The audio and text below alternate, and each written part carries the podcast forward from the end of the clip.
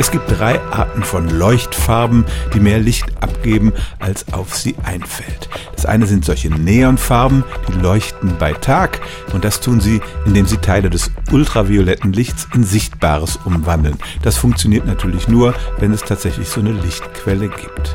Zweite Art sind zum Beispiel diese Sterne, die man im Kinderzimmer an die Decke klebt. Die können eine gewisse Menge an Licht speichern, das sie dann abgeben, wenn es dunkel wird. Aber spätestens nach einer halben Stunde sieht man da nichts mehr und das ist beim Wecker nicht besonders sinnvoll, den will man ja auch mitten in der Nacht ablesen können. Und da gibt's eben die dritte Art, die werden durch radioaktive Strahlung zum Leuchten angeregt. Früher enthielten diese Leuchtziffern Radium.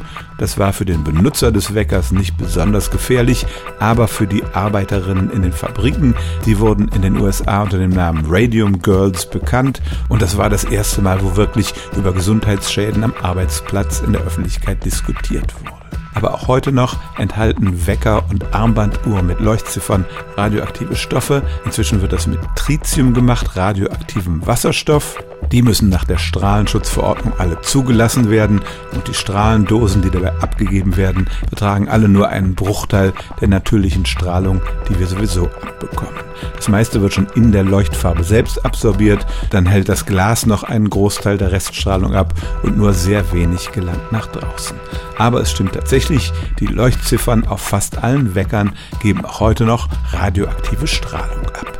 Stellen auch Sie Ihre alltäglichste Frage unter stimmt's at radio1.de.